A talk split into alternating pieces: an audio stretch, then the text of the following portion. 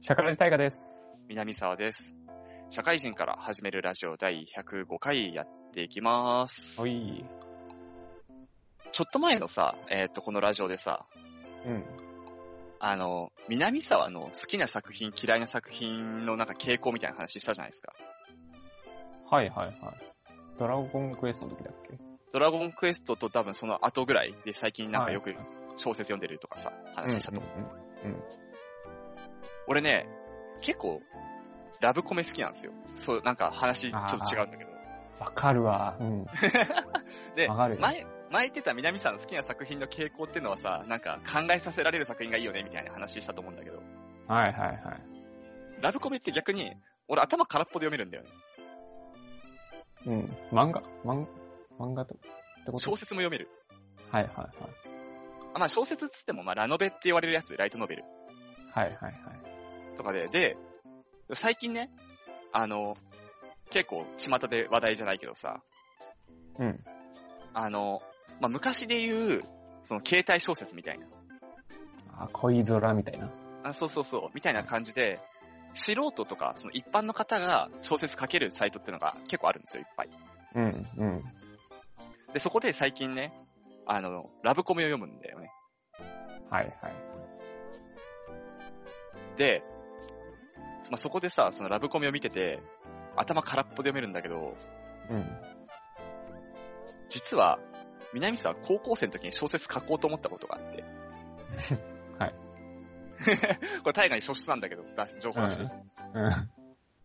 実際書かなかったんだけど、なんだっけな、モバゲーかなんかの小説エブリースターみたいなとこあって。あー、今でもあるね。うん。あ、今でもあんだ、あれ。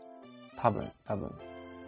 で、そこで書こうと思って、まあ、下書き書いて、下書きでなんか20話分ぐらい書いて、わい、いいやん。書いて、書いた上で、あ結局出さなかったから公開されてないんだけどね。えー、それ送ってよ。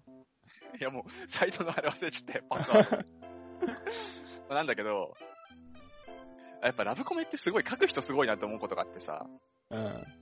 俺が書いたラノ、あそのラノベっていうかそのラブコメうん。で、俺、俺書いたラブコメだったの、結局書いたの。うん。はい。でも、あの、南沢恋愛経験ないんですよ、その頃。高校の時ってうん。。全然。うん。ないから、その女性が男性のことをどうやったら好きになるのかわかんないうん。うん。うん。うん。し、俺も誰かを好きになったことってなかったから、男性が女性に惹かれる瞬間もわかんないはいはいはい。で、結局どうなったかっていうと、20話分書いたって言ったじゃん。うん。20話分あって、何も起きなかったんだよ、その小説。はい。何やってたんだ、20話。南沢くん、その間何やってたの ?20 話分、行動は。すすごい、すごいよ、マジで。えまあ、主人公は基本的にこういう携帯小説とか、この今で言うと小説家になろうかな。うん。とかの主人公って、基本的に作者が自分の分身じゃないけど、自分の考えと似た行動を取るんだよね、主人公って基本。うんなんか、そう、そうだと思った。そういう傾向あるじゃん。うん。うん。で、例、で、例に漏れず、俺の書いたやつも、俺なんだよね、主人公で。そうだよね。考え方行動パターンで、でまあ、タイガはよく知ってると思うけど、高校時代の俺の行動パターン考えてほしいんだよね。学校行事まともに参加してないじゃん。部活も、まあサッカーやってたけど、途中やめるじゃん。うん。あ、やめた後に書いたから、そう、やめてなんもない時期に、うん。なんもない、ないじゃん。うん。そうすると、まず女の、俺、主人公とヒロインが出会わないんだよね。20話何やってたのよ。すごいよ、マジで。20話で、20話でかけて1年経過してるからね。はい。はい。で20話かけて1年経過するし、その校外学習みたいなイベントも挟んだのよ。俺たちの高校にあったから。で、もう何も起きないのよ。結果、俺と友人、なんか友人一人だけ立ってたのよ、ポジションで。まあ、その、ね、たまに話上がる、その、か、蔵などの作品だったら、スノハラっていうキャラクターいたじゃん。ああいうポジションの人間が一人いたんだけど、そいつと俺の会話しかないのよ。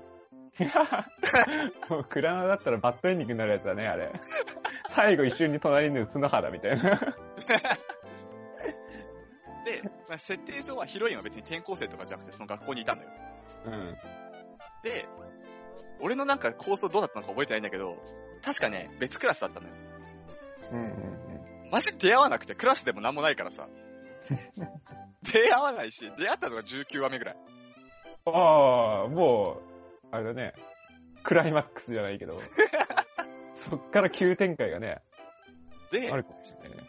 で、20話で出会って、何も起きずに、そこで俺は角度を挫折したのよ。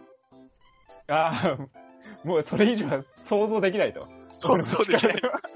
そう筆を置いたんだね、そこで。そ こで俺は、もう無理だと筆を置いた、置いたのよ。そしたら、この二人はどういう会話するんだ？でどういう会話したら恋愛になるんだっていう。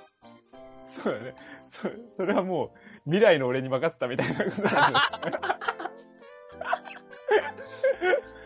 感じで、俺は結局断念したんだけど、実際にさ、その素人の小説とか見てるとさ、うん。実際その辺結構曖昧な人とかもいるのよ。まあなんか悪く言うようで申し訳ないんだけど、うんうんあの、顔がいいだけで付き合っちゃうとかね。うん。うんうんうんうん。って人もいるし、その、ヒロインの行動パターンとかも、まあみんな、みんながみんな主人公を取り合うっていうのは多分したいんだと思うんだよね。小説の中で。うんうん。トラブルみたいな。だから、なんか、同じキャラが3人いるように見えちゃったりするのよ。ああ、小説とかだとね、特にねそう。そうそう。だからあの、丁寧語で主人公に迫る女の子と、敬語で、あ、普通に敬語なしでタメ口で主人公に接するやつと、高圧的に主人公に迫る、なんか3パターンの語尾を使い分ける一つのキャラが主人公に迫ってるような感覚なのよ。でも。はい。ここまでちょっと悪く聞こえるように言っちゃったけど、それでも俺より想像力豊かだなって思う。そうね。俺ができるだけね。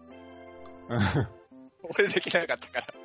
だってもう、南さんだって18話まで自叙伝書いてるだけだもんね。そうそうそう。主人公が、あまあ、しかも高校の時の俺の、まあ、黒歴史だからあんまり喋りたくないんだけどさ、もう考えて基本周りを見下してるじゃん。うん。うん。だからさ、ひたすらさ、周りはバカだみたいなさ、独白がめっちゃ多いのよ。いやー、きついなそれに比べると、やっぱちゃんと書ける作品になってる分ね、素人でも結構全然楽しめるし、楽しめるっていうかすごいなと思うし、書いてる人。そう、普通で理想像を描くんだよね、だから。そうそうそうそうそう。南さん日記書いてるだけだもんね、だからそれ。俺日記だもん。その日あったら嫌な出来事書くだけだもん。フィクション19話目からだもんね。しかも19話目も、会うだけだったら多分まあ、日記としてあったかもしれないね。見つけたみたいな。見つけ、見つけたみたい言葉交わすからちゃんと19話目で。な。あ、そうなんだ。うなんでこんにちはって。けえやん。けえやん。こんにちはとか、今のご時世、高校生言わんぜ。今日日使わんよな。こんにちは言わんね。中に結構そう、そうなんかし素人さんのね、書いたやつでも結構完成度高いのもあったりして。うんうんで、プラス、やっぱ俺一番楽しいと思うのは、ここもっとこうしたら良くなるのになってやっぱ思えるんだよね。携帯小説ってちょっと未熟だから。まだ。うん。うんうん。それで、ちょっと自分がレベルアップした感もあんのよ。なんか、想像力かき立てられるじゃないけど。書いてみろよ、もう一回。また何も起きないよ。そう、もう一回。実際自分で書いたら、ま、またなんかリモートワークしてんじゃないの？いやいやまた何も起きないって、それじゃ。もう一回チャレンジした方がいいんじゃない？それ。そのさっき言ったさ、その、一人のキャラに見えちゃうみたいなのあったじゃん。うん。うん。あ、でも、あ、もっとこうしたらいいのになとかって思えるだけ、想像力がかき立てられてちょっと面白い。あー、なるほど、ね。ある意味作、ある意味作品に没入できるみたいな。はいはい。もう自分が参加してるような感じね。なんとなくそうわかんない。そうそうそう。で、ちょっと面白いなってのがあってね。まあ、興味ある人はね、多分小説家になろうと、格読むっていうサイトがね、有名な二大巨頭だと思うから、ぜひ見てくださいと。あなたも南さんになろう。やばいから。ならない方がいいけど、それは。ということで、じゃあ本編行きましょうか。今日は大河の世界史です。いじゃあ、本編です。はい。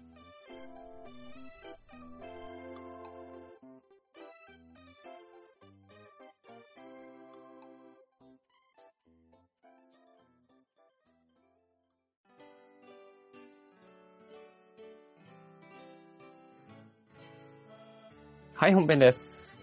はい、お願いします。はい、今日もですね、ローマ話していこうかなと思ってます。で、えっと、前回まではカリグラの話したんだよね。第3そう代ローマ皇帝カリグラ。はい悪帝だったね。あいつもね。悪帝カリギュラ。で、あいつは結局暗殺されちゃったんだよね。最後に。はいはい。若くして。で、その後の話なんですけど、今日話すの。はいで、えっと、カリグラが死んだ後っていうのは、クラウディウスっていう、おじだね、カリグラの。はい。おじさんが第4代、えーローマ皇帝になったと。なっていて、もうこの頃ってもうクラウディウスおじさんだから、カリグラの。結構もう年上なんだよね。うん。年上だから、まあ、そんなに期待はされてなかったっ。ていうのがあったんだけど、まあ意外と高い統治能力を持っていて、まあいい皇帝と言われてるんですね。この人は。はいはい。で、あの、ブリタニア遠征とかに行って、その、ブリタニアの南部を占領したりだとか、あと、まあ結構軍事的にはそういう活躍をしていて、まあ一方で、あの、結構もう皇帝って、この時代になってくると、実務がめちゃくちゃ多くなってきて、権力が増えてきて。だから、あの、実務一人でできないみたいになって、解放奴隷とかを実務、皇帝の実務を頼んだりとかしてね。そういう部分で、そんな奴隷、もっと奴隷にやらすんじゃねえみたいな感じで批判されたりとかもしてはいたらしい。けど、まあ、あの、総合的に見ると、いい皇帝だったと言われています。クラウディウスは。はいでね、ただ、一方で、すごい悩まされたのが、悪妻。妻に翻弄されてるんですね。はいはい。この人は。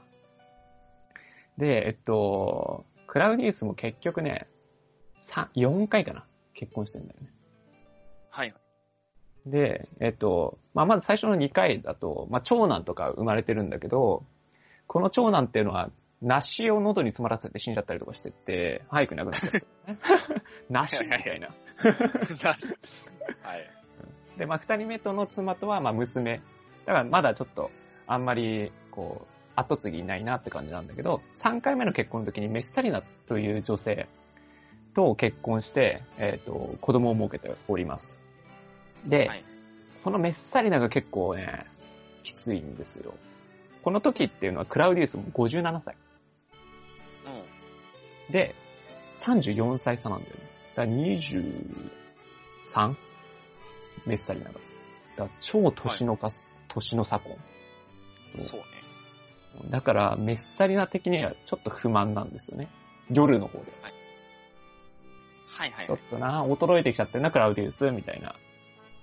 うん。もう、あの、イケイケの年齢だからね、メッサリナは。だから、そうね。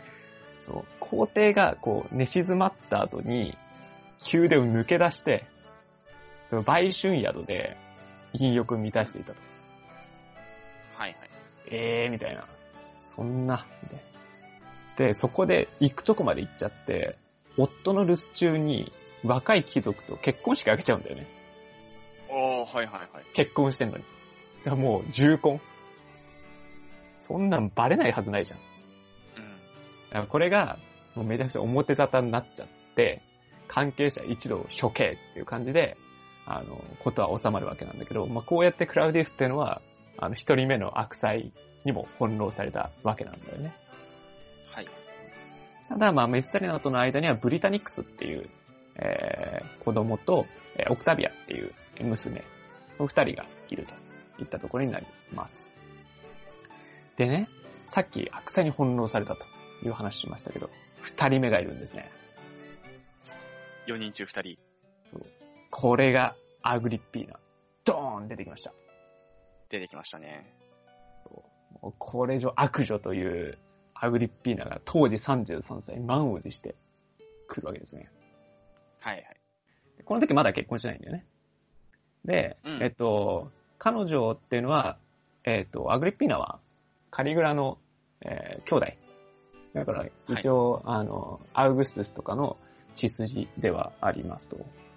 で、えっと、もともとは結婚もしてたんだよね。で、息子がいたわけです。その時。その子供が、ドーンネロってね。うんここで出てきました、ネロが、ついに。で元、あのー夫との、えー息子といった感じになっております。で、この頃にティビリウスの時代なんだけど、ティビリウスの時代にも不定とか、えっ、と、反逆の疑いで、こう、飛ばされたりとかして、で、カリグラの時代にそれが許されて、こう、もローマに戻ってきたりとかして、まあ、割と、あのー綱渡り状態でこう生きてきてるわけですよ、アグリッピーナ。はい。ただ、この生まれたネロっていうのを皇帝にするっていう野望を持ってね、どんどん生きてきてるわけですよ。天下取りをこう狙って。だからネロを子供の頃から結構こう、帝王学とか、そういうのをこう割と英才教育をしてこう、育ててきてる。絶対にこのネロっていうのを皇帝にしてやる。っていうのを心情に生きてきてるわけなんですよね。はいはい。そのためにはアグリッピーナのチームはゴンって上げないといけないし、ネロのチームをドンって上げないといけない。っていうのが、目下の目標なわけです。はい。その中でまずアグリッピーナがやることが、クラウディウスとの結婚。そう、交互になることによって、ネロを皇帝にしようとした。っていうのがあって、まずはその実務とかをこう担当しているような解放奴隷とかにこう働きかけて、あの、メッサリナが死んだ後とかにこう結婚、その、妻は誰がいいかみたいなやつで、えーアグリッピーナを推薦させて、あの、結婚することに成功するわけです。はい。でこれでもう無事皇后になるわけだよね。ただ、ネロっていうのはまだちょっと地位が低いわけなんですよ。実子がいるからね、クラウディウスに。うん。ブリタニクスっていう。だちょっとなしかもブリタニクス割と有能だったらしくて、まあまあ、はいはいまあ順当に行けばブリタニクスかなといった感じなんですが、ここでネロのチーム上げないといけないなっていうとこがあって、あの、オクタビアっていうのが、クラウディウスの実子にもう一人いたんだけど、ここに結婚させようというとこになって、実際に結婚させちゃうんですよね。はい。それによって、あの、一応、ネロも、まあ子供じゃないけど、その、クラウディウスの実子の、あの、夫っていうところで地位をガンって上げないはいはいはい。おーなんとなく準備が整ってきたようですね。なんとなく。で、えっ、と、まあ、ネロ自身は、やっぱりこう、ちっちゃい頃から、こう、教育も受けてて、まあ雄弁力だったりだとか、こう学識とかっていうのも、すごい良くて、まあ、血筋もいいからね、受けも良かったというところになってますと。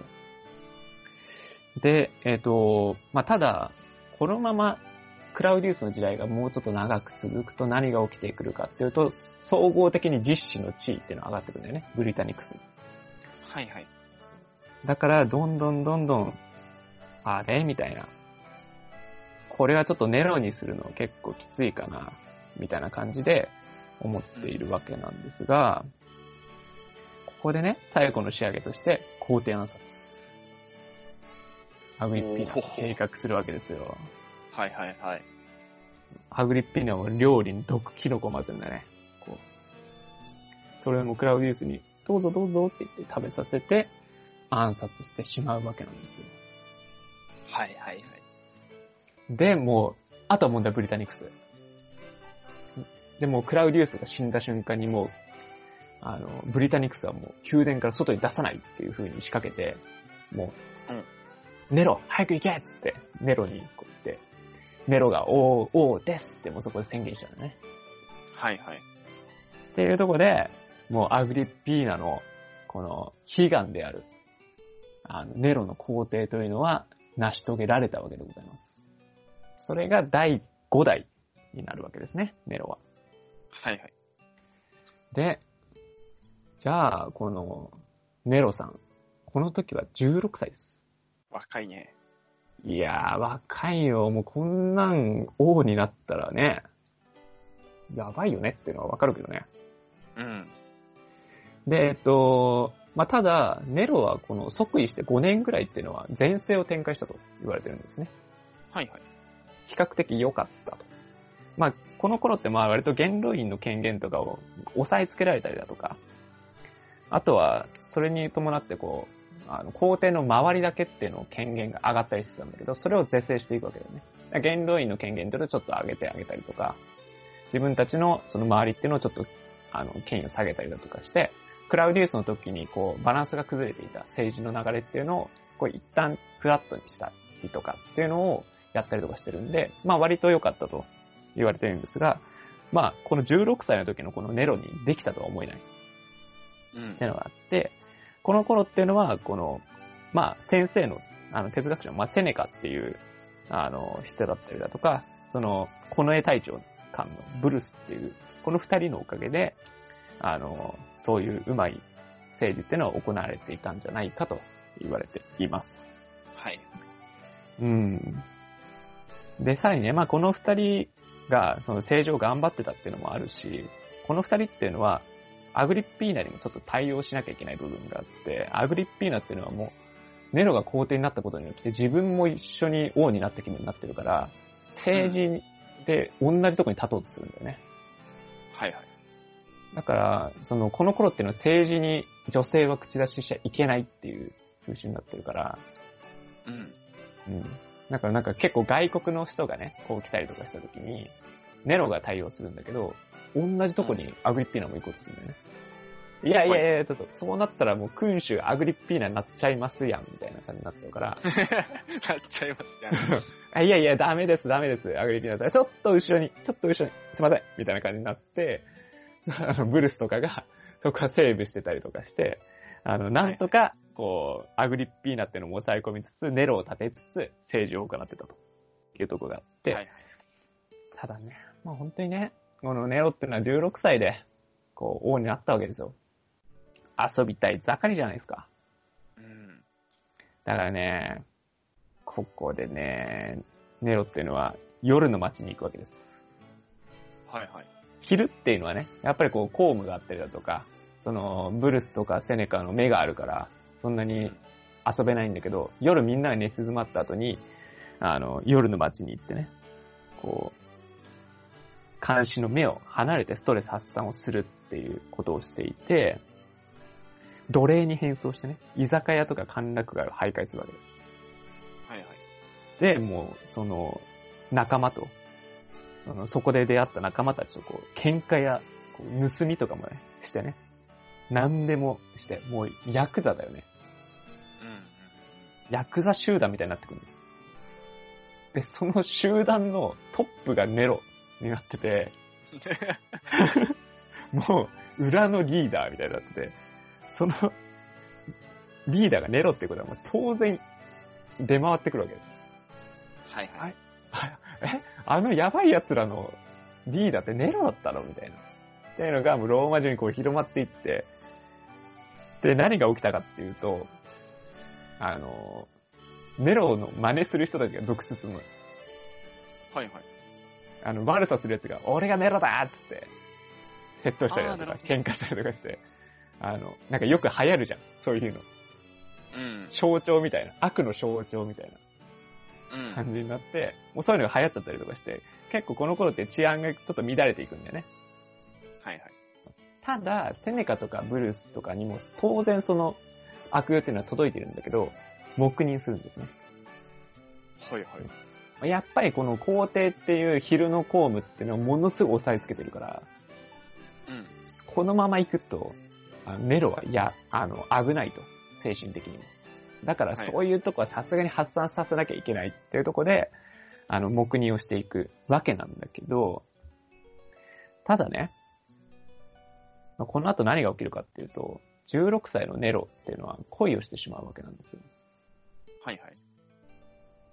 そう。ネロっていうのはでも結婚してるよね。オクタビアと。うん。そう。だから、まあ、まあ、恋はしていいんだけど、その対象っていうのが、その夜の街で出会った解放奴隷のアクテっていう人とね、恋をしちゃうんです。ああ、はいはいはい。そう。まあ、解放、もう奴隷、解放奴隷の人と結婚する、と皇帝だからね、もう禁じられた恋、みたいな感じ。なんだけど、それがね、こう、決闘第一、絶対的なプライドを持ってるアグリッピーナはもう激しく怒るわけです。まだ小離れできてないから、アグリッピーナは。うん。ネロちゃん、ネロちゃんなんでなの？みたいな。なんで？みたいな。なんでこんな人と認めないわ？っていう話になるんだけど、もうそんなこと言われたら反抗期でのネロはさ、逆に燃え上がっちゃって。いやいやいや、はいもう、こっちはね、もう反抗期だからもう親離れしたい。けど子離れできてない、アグリッピーナ、みたいな感じになって、もうどんどん恋盛り、盛り、なんかね、盛り上がっちゃって。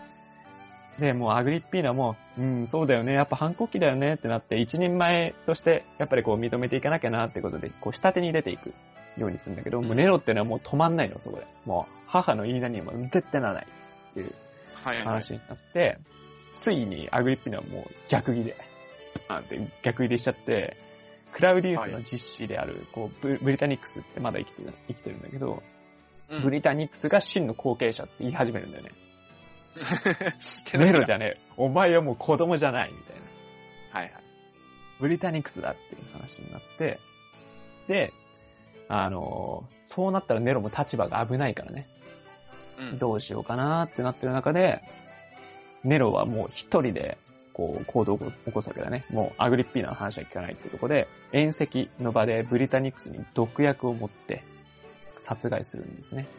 それでアグリッピーナも宮殿から追い出すという行為をするわけでございます。だからもう、あの、産んでくれた母でさえも、自分、自分にはもう逆らえない。皇帝たる自分には逆らえないっていうのを思い知らせていったと。いった形になっております。なので、まあ、この後ネロがどうなるのか、そしてアグリッピーナもどうなるのかっていうところを次回お話ししていこうかなと思っております。はい。ってところでじゃあ、今日は本編終了でございます。はい。じゃあエンディングです。はーい。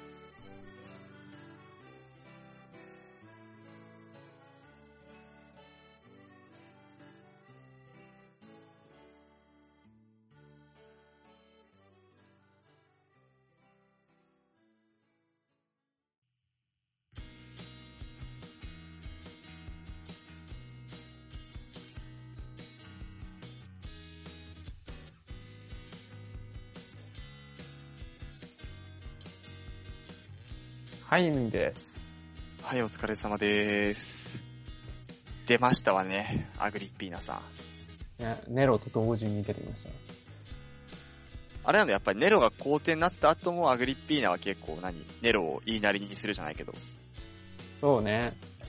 そう、なんか構成としてこう、アグリッピーナ編みたいなのと分けようと思ったんだけど、やっぱり切り離せないんだよね。アグリッピーナとネロっていうのは。この後もどんどん来て、アグリッピーナはね、でもまあ人間らしいよね。うん、現代でもありそうだよね。そう。やっぱり構図としてやっぱ面白いんだよね。反抗期の、年齢がさ、やっぱ16って難しいお年頃だからさ、反抗期の息子と、あの世話焼きなお母さんみたいな。うん。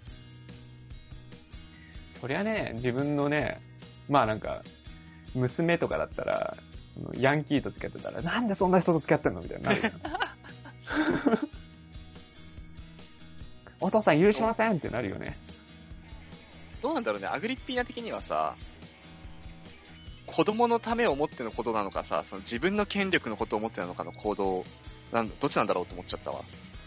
どっちもでしょ。どっちもか。それはもう現代でも一緒じゃん。ああ、まあそうか、家柄、まあまあ家柄とかね。そうそうそうそう。まあまあ、あの、そうじゃない場合も全然あると思うけど、そういうのもやっぱり、付きまとってくるじゃん。うん。やっぱり、ちゃんと育ってほしいって思うのは、そう見られたくないからっていうのも、まあ多少何ともある話はいはい。だと思うからね。まあそれがちょっと逆、あの、バランスがおかしい方なんだろうけど。そうだね、なんかバランス的になんか、アグリッピーナ結構自分の権力高めたい欲あんのかなと思っちゃったけど。うん。だなんか、王になりたかったらしいんだよね、だから。うん。そんな感じ取れるよね。もともとは。確かその、ローマの、そのネットフリックスでのあの、まあドキュメンタリーとかだと、そう、自分はもう王女になりたかったっていうのが、そもそもカリグラの時代とかにはあったらしい。はいはいはい。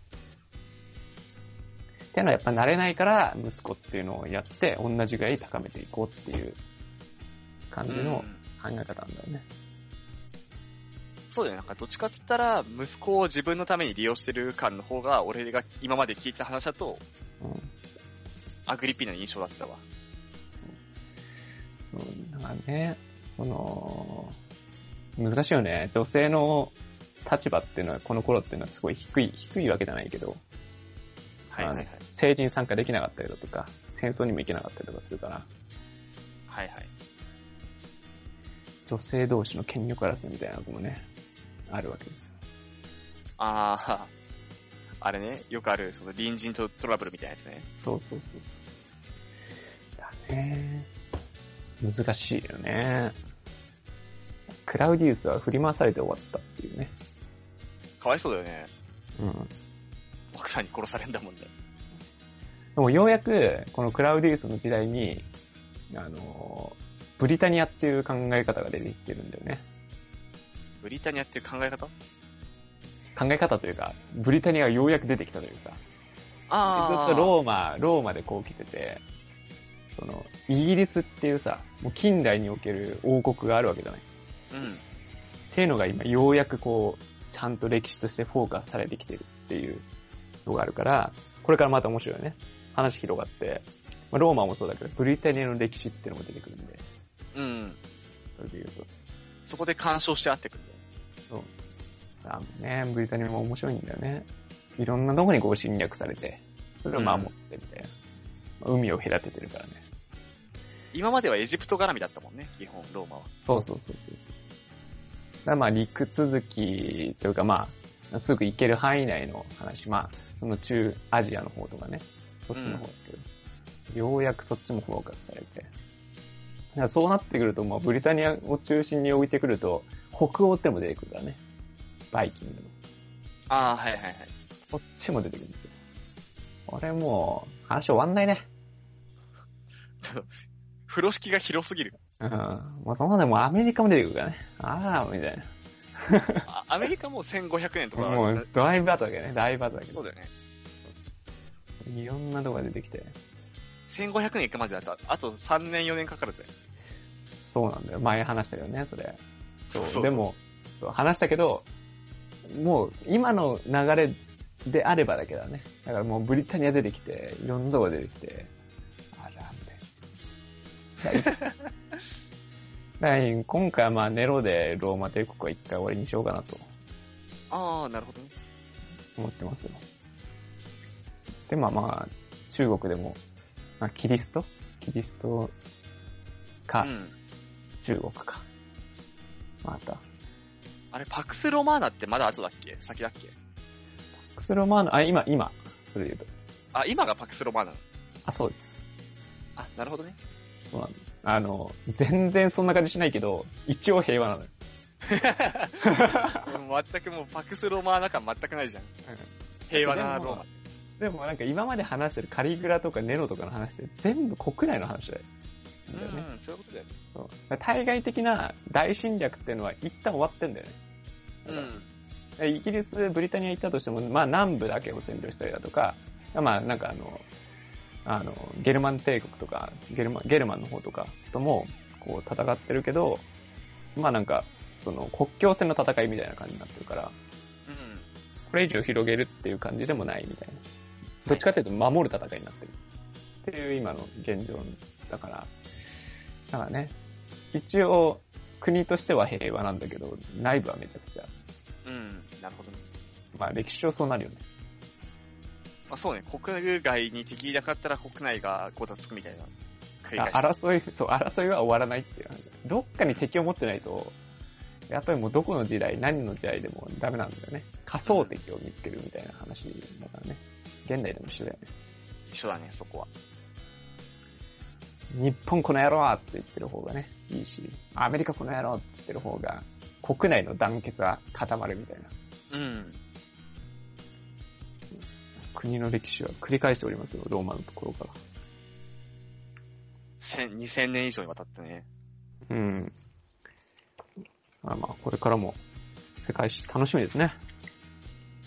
いいね。まあ、ひ 風呂敷が広すぎるうんうん。から、あれだわ。俺の脳みそのキャパが追いつくかわかんねえわ。ああ、こんな感じですかね。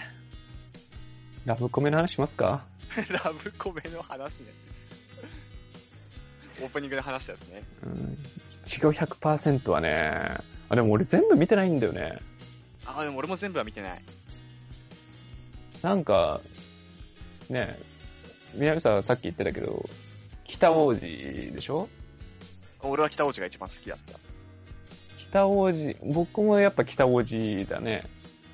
あ、そうなんだ。俺の周りみんな北王子さんさん推しだね。えそうだよね、でも。え、でもそうなんじゃないの？そうなるのかな？あれって結構さ、東条、西野の二つでよく聞くじゃん。でも登場ファンは絶対いないじゃん。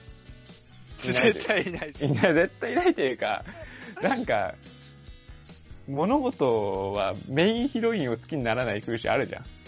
ああ、まあ確かにね。お前、それでも王道すぎ？んみたいなうん。感じの子じゃなく、ちょっと横の、ね、幼馴染キャラみたいなの好きになっちゃうじゃん。ででも、僕なんか、東条がいて、西野がいて、北王子がいて、南はいた、いたんですか？南、なんかね、なんだっけ、南堂ゆいだっけな？えそんー、出てきたなんだね。子がいた。いたいた。後半なのかね。なん確か。北、北王子がまだちょっと、おせおせのとこまでしか見てないんだよね。はいはいはい。なんか限りを見せてた瞬間になんかちょっと嫌になったんだよね。いや、俺も北王子がフェードアウトした瞬間に、あーってなっちゃった感はあるけど。まだいける、ギリいけるみたいな時が一番楽しかった まあ、なんか、話の流れ的にどうせ選ばれない感あったけどね。そうあったけどね。あったけどなんかこう、押してる、もう、イケイケどんどんの時が一番良かったね、北王子が。いうん。や覚えてるなんか体育倉庫とかなかったっけ？体育倉庫とかの。あるある。あるよね。体育倉庫で、なんか鍵閉まったためにめちゃくちゃベタなシーンとか超覚えてるわ。うんもう、はち切れるばかり見てた、あの時のジャンプ。あの、あの時の一5 100%ではち切れるばかり見てた。よかったなあの時。いや、好きなんだよね。ああいうラブコメ。王道っていうかね。好きなのは一5 100%のトラブル。トラブルも好きだね。あ、だから最近だとなんだっけ？ニセ恋とかはあんま好きじゃなかったかな。あー、でもあれラブコメだよね。ラブコメだね。なんか毛色違うよね。ちょっと。まあなんかハーレム。なんかハーレムものっていうあれは一緒なんだけど、なんかトラブルはさ、うん。なんだろう。非現実的すぎるモテ方する。うん。もうなんか、とんでもないフェロモンありますって感じの。1、500%は、それをちょっとマイルドにした感じ。トラブルって、なんかまあまあ、ハーレムものってよく言われるじゃん。うん。言われるけど、多分登場人物の、あ、ヒロインの総勢女の子の、多分2割、2割ぐらいしか主人公のこと好きじゃないけどね。あ、そうなの？もっといい、うん。なんかね、合計女の子多分20人ぐらいいんだけど、はいはいはい。その中で主人公のこと明確に好きなのっていう5人ぐらいじゃない？あだから100もさ、その4人いたじゃん。ー。うん4方向。うん。プラス、なんかもう一人なんか、塾の後輩だかなんだかいたから、うんうんうん。5人ぐらい。計5人なのよ、そうヒロイン。ヒロイン総数は多分同じぐらい。あー。確かにね。明確。まあそれ以上広げたらね、まあ、描ききれんしな。負け格だもんね、でもね。後から6人目出てきたところで。多分、ニセ恋も、ヒロインは1、2、3、4、4人ぐらい。4人から5人ぐらい。そうだね。まあ、明確には2人だもんね。明確には2人、あの2人。うんまあ、明確に言い出したらね、あの、あれだって、100も東条西の2人だし、多分トトラブルも、ル入れろよ。北王子メインじゃねえだろ、どう考えても。トラブルも、ララ、西園寺の2人だと思うから。そうだね。でも、トラブルは、ももちゃん可愛いよね。あれ、ももちゃんだっけ？妹だよね。あのそうそうそうそうそララの妹だよね。う。ももちゃん正ヒロインじゃないの？ももちゃんは、まあ、主人公のこと別に好きじゃないからね、そんなに。ああ、それがいいんだよね。そうそうそうそう、そこがいいみたいなとこあるよ。デレデレなのがちょっとね、まあ、明確な理由もないしね。そその妹でナナって言ったじゃん、ツインテールの子。うん。あの子は結構主人公に気がある方だと思うけどね。ああ。なんかこう、ラブコメの僕の信じられないところは、本当に、最初から好きじゃん。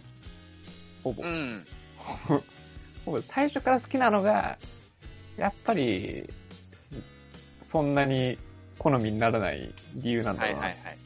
やっぱ、スト家庭が大事じゃん、みたいな。まあそうね。ああ、でもそっか。ラブコメだったらもう恋は突然にみたいな話だよね。まあなんかラブコメ、コメディだからね。ラブストーリーだとそうなのかなって気はするけど。そうだね。なんか多分、ジャンプのコメディ、ラブコメ結構そういう傾向あるけどさ、うん。主人公の葛藤を描くのが大事みたいな風潮ない、ああ、そまあまあ。の当女と西野どっち選ぶとかさ、うんうんうんうん。あの、ビアンカ・フローラ理論ですよ。はいはいはいはい。それをし、それを読者にさせる方が楽しい、いい作品みたいな。どっち行くんや、みたいなね。だから、そうそうそう1500%は本当のメインと呼ばれてた東条には行かなかったから、うわーみたいになったもんね。そうそうそう。まあ、トラブルはね、結局どっちも選ばないし。うんうんうんうん。ニセ恋は確か最終的にヒロイン選ぶんだよね、メインヒロイン。うん、本当は読者が決めるよね、それは。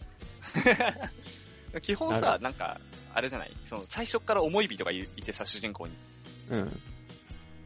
ニセ恋とトラブルそうそうだけど、最初から思い人が春菜と小野寺さんがいて、突如現れた一人対抗馬が出てくるみたいな。うんうんうんうん。それで今までの、まあどっちかっていうとね、その、おしとやか系なんだよね、だから。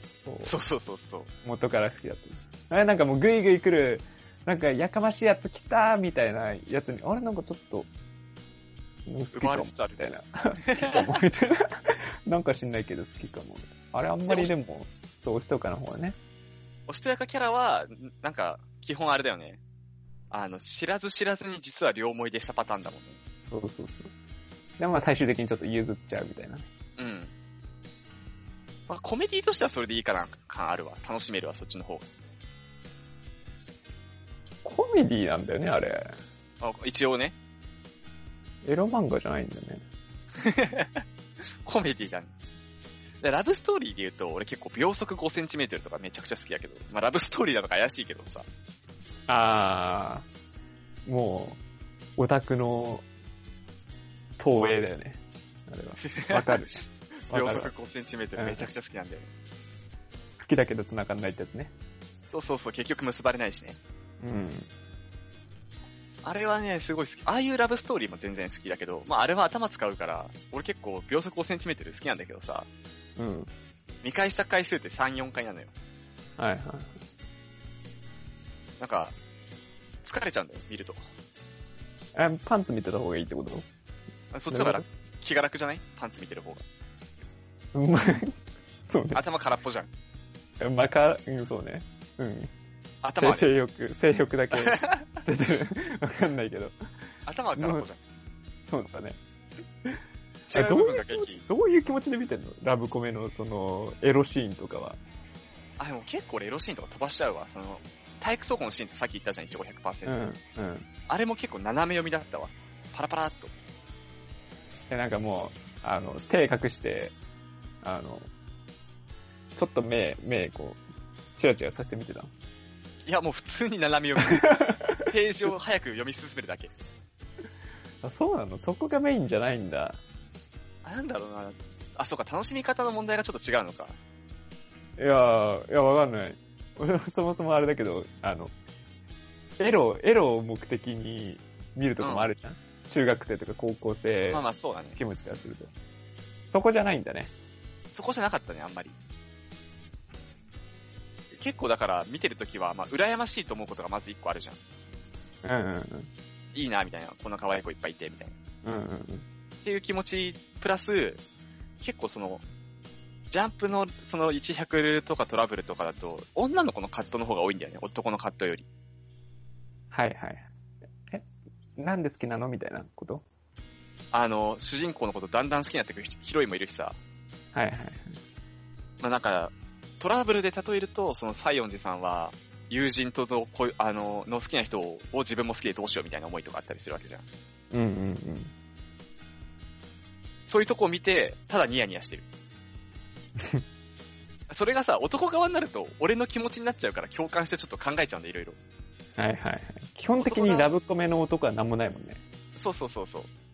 男側に葛藤があると、俺もその葛藤を抱えた感じになっちゃうのよ。はいはいはい。でもラブコ、ジャンプのラブコメとかって、女の子が葛藤を抱えてて、男は何も考えないからさ。はいはい。女の子が葛藤してる可愛いな、ニヤニヤでおしまいみたいな。っ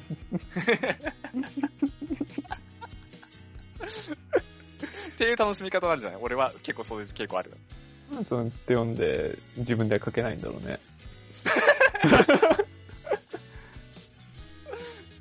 いや読むときはそうう。いう思考で、読むときはそういうことしてんのに、自分で書くときは自分になっちゃうんだね。主人公は自分だからさ。ああ、カット抱えちゃうね。話せない。そうそうそうそう。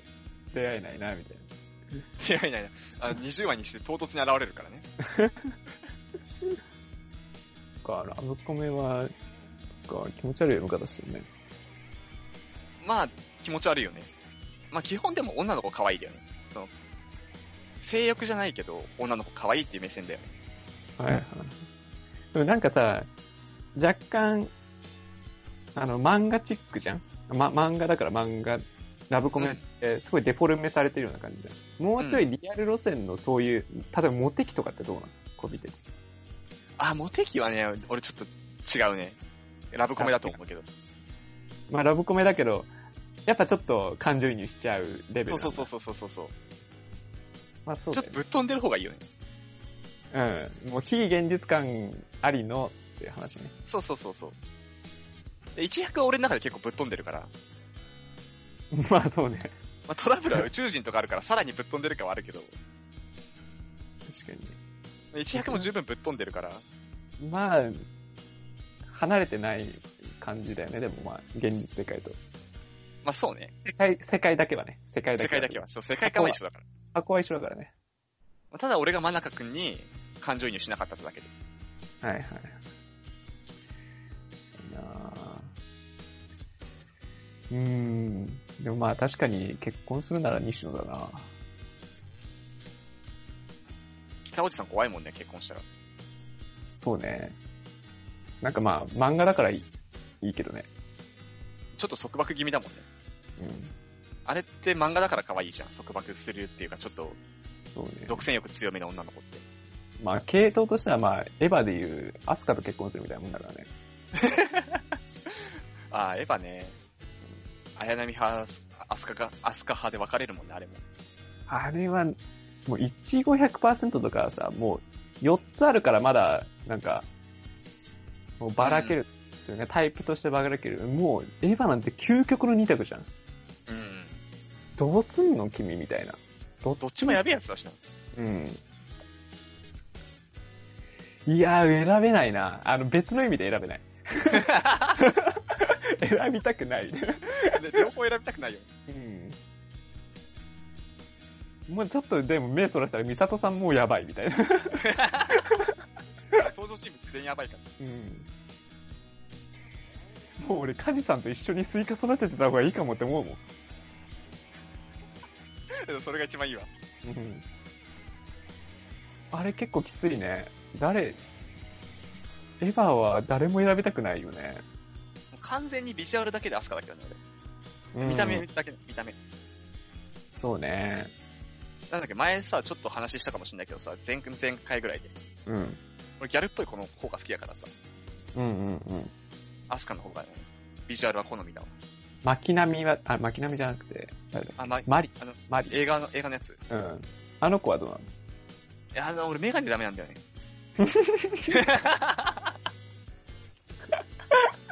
うわあれ予想外のとこで切られてたな。